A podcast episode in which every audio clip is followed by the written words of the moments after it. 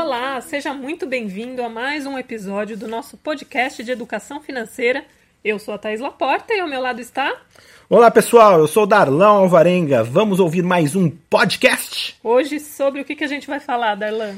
É portabilidade de crédito. Esse nome é, esse nome é ruim, hein, Thaís? É bem ruim, mas vocês vão entender que o assunto é bem legal, né, Darlan? Então, gente, é um jeito de tentar mostrar a você como que dá para reduzir o valor da sua dívida, tentar melhorar suas finanças e quem sabe aí sobrar algum dinheirinho aí. É isso que importa, né?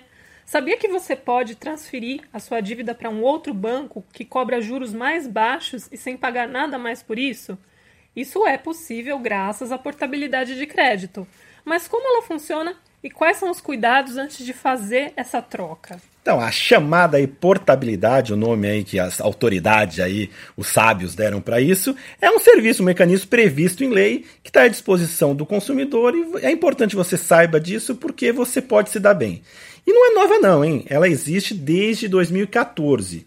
Só que agora a coisa tem sido difundida, as pessoas passam a saber mais e aconteceu uma coisa interessante. No ano passado aumentou em 70% o número de pessoas que conseguiram fazer a chamada portabilidade. Segundo dados do Banco Central, no ano passado foram 3,6 milhões de contratos de crédito que passaram de uma instituição para outra. E este número vem crescendo ano a ano, então é a prova aí que tem muita gente conseguindo fazer. E esse aumento ele vem sendo estimulado pela queda dos juros bancários no Brasil. Isso porque a portabilidade ela só é vantajosa quando as taxas estão caindo, né? Eu vou dar um exemplo para vocês. Se você fez um contrato de financiamento imobiliário antigo, né, a juros que cobravam 10% ao ano, e um tempo depois as taxas foram caindo no mercado e um outro banco passou a oferecer juros de 9% ao ano. Nesse caso, pode ser um bom negócio você migrar a sua dívida para esse banco. É, então e a gente tem que reconhecer que de fato, né, os juros no Brasil, a gente sabe que os juros são muito altos, só que eles vêm caindo sim, né? A Selic caiu e as taxas bancárias também de alguma parte têm recuado, né? O levantamento da Nefac, por exemplo, mostra que os juros médios para as pessoas físicas caíram 13,73 pontos percentuais no ano passado. Ainda é muito alto, está em 120% ao ano. Só que perto dos quase 150 que eram, então assim, ao longo do tempo, principalmente nos financiamentos de longo prazo, a diferença é bem significativa. Você consegue uma economia ao reduzir conseguir uma taxa de juros, juros mais barato. Por é, isso... E isso vem acontecendo porque não só porque a Selic caiu bastante, mas também porque anunciaram algumas medidas aí para mudar a regra do rotativo do cartão de crédito, né? Poder parcelar a dívida e também o cheque especial, né, para não ter taxas tão altas, né?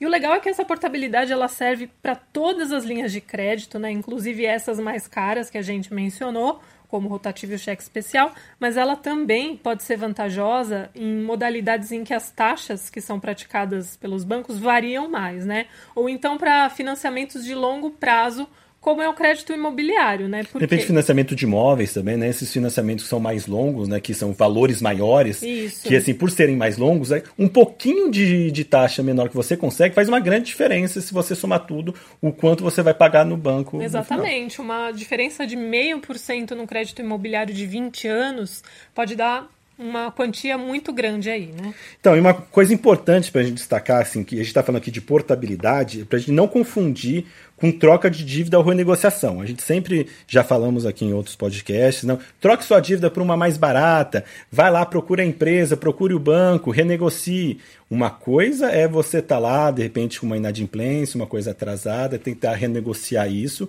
E aqui a gente está falando de financiamento trocar o mesmo tipo de, de, de, de, dívida contratada. E aí, o caso a gente está falando de, repente, trocar de banco por um outro que oferece, estipula uma taxa mais barata. É, a diferença entre a portabilidade e a troca de dívida é que na portabilidade a, o saldo devedor continua o mesmo, que é aquilo que falta para você pagar, e o prazo também não muda, né? Fora que quando você abre uma dívida nova para quitar a antiga, você paga taxas, né? Nesse caso não existem taxas. Então essa é a grande diferença.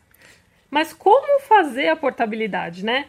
Vamos falar sobre o primeiro passo, que é pedir para o banco onde você tem a dívida qual é o seu saldo devedor, né? O quanto falta para você pagar. E também você precisa do número do contrato dessa dívida e as taxas de juros cobradas. O banco ele tem um dia útil para te oferecer essas informações. Daí é só você levar para o outro banco, onde tem as dívidas mais baratas, e dizer que você quer transferir a sua dívida para lá, fazer uma, uma proposta, né? E esperar. Agora, eu conversei com o Jailon Giacomelli, ele é planejador financeiro da Planejar, Associação Brasileira dos Planejadores Financeiros, e ele fala aí sobre quais são os cuidados para tomar ao avaliar a proposta do outro banco. Então, escuta só.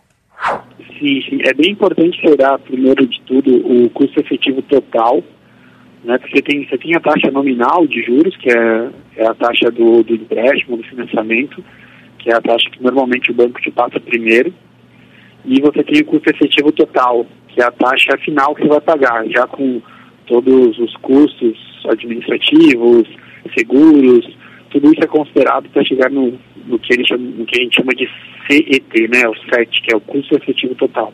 Então esse é o primeiro ponto. Se o teu custo efetivo total ou o custo efetivo total do empréstimo que você tem hoje for uh, maior do que o que o outro banco está te oferecendo, tem grande chance de ser vantajoso fazer essa migração.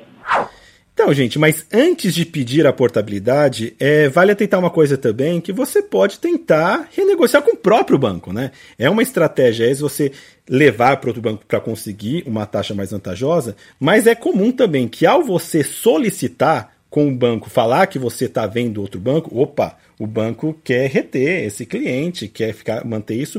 Então, não raro, é comum eu já fiz isso, conheço histórias de pessoas que já fizeram. Você, ao fazer o pedido, o banco. Espera, eu tenho uma outra proposta para você. Uma contraproposta. Uma contraproposta. Que às vezes iguala melhor, mas às vezes, mesmo igualando, de repente é mais vantagem. Você já te prefere esse relacionamento com este banco. Então, é também uma opção. Então, é um caminho para você conseguir baixar sua taxa no próprio banco onde está o seu, o seu empréstimo. Agora, se você não gostar da contraproposta que foi feita pelo seu banco, né? é, ele é obrigado a aceitar o seu pedido de portabilidade. Ele não pode negar. Mas o banco para o qual você quer migrar a sua dívida, ele não é obrigado a aceitar o seu pedido, não. Então, existe assim, né? Agora, o Giacomelli da Planejar, ele também explica por que, que é importante você sempre tentar reduzir o custo de uma dívida. Escuta o que ele tem a dizer.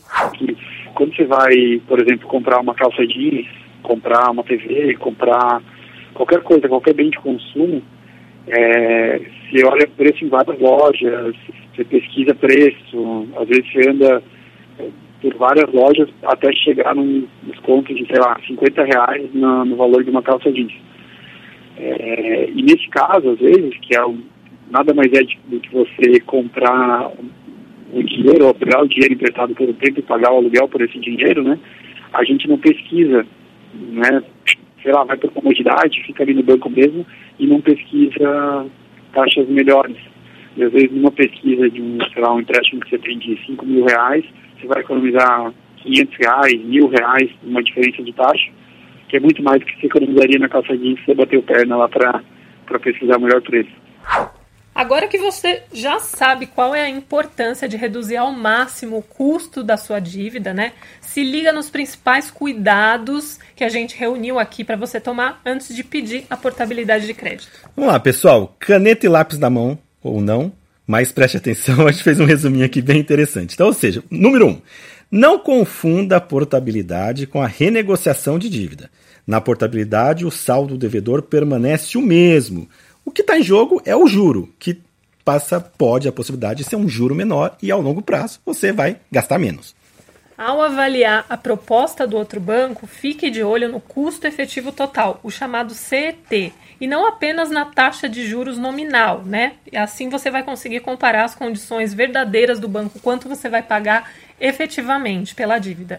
Outro ponto para você tomar atenção, peça por escrito a proposta do banco para avaliar se ela é mesmo vantajosa tem em mão essa proposta para você poder fazer a conversa com o banco concorrente e até mesmo para rebater o banco se você consegue renegociar esse valor. Importante, você não é obrigado a contratar produtos e serviços do banco pra, para o qual você quer migrar sua dívida, porque isso se chama venda casada, é uma prática ilegal. E por fim, fique atento às cobranças atreladas à transferência da dívida, como a confecção de cadastro no novo banco ou registro de transferência da dívida em cartório, que podem encarecer a operação. Ela tem que fazer valer de fato a pena. Então, põe na ponta do lápis para ver se não tem nenhuma pegadinha aí nessa migração. Muito bem, com isso a gente espera que você consiga aí ótimas condições no pagamento da sua dívida, seja como for. E para continuar acompanhando o nosso podcast, toda semana tem programa novo. A gente espera vocês de volta aqui. Obrigada por ter nos escutado. Valeu, pessoal. Até a próxima. Tchau. Tchau, tchau.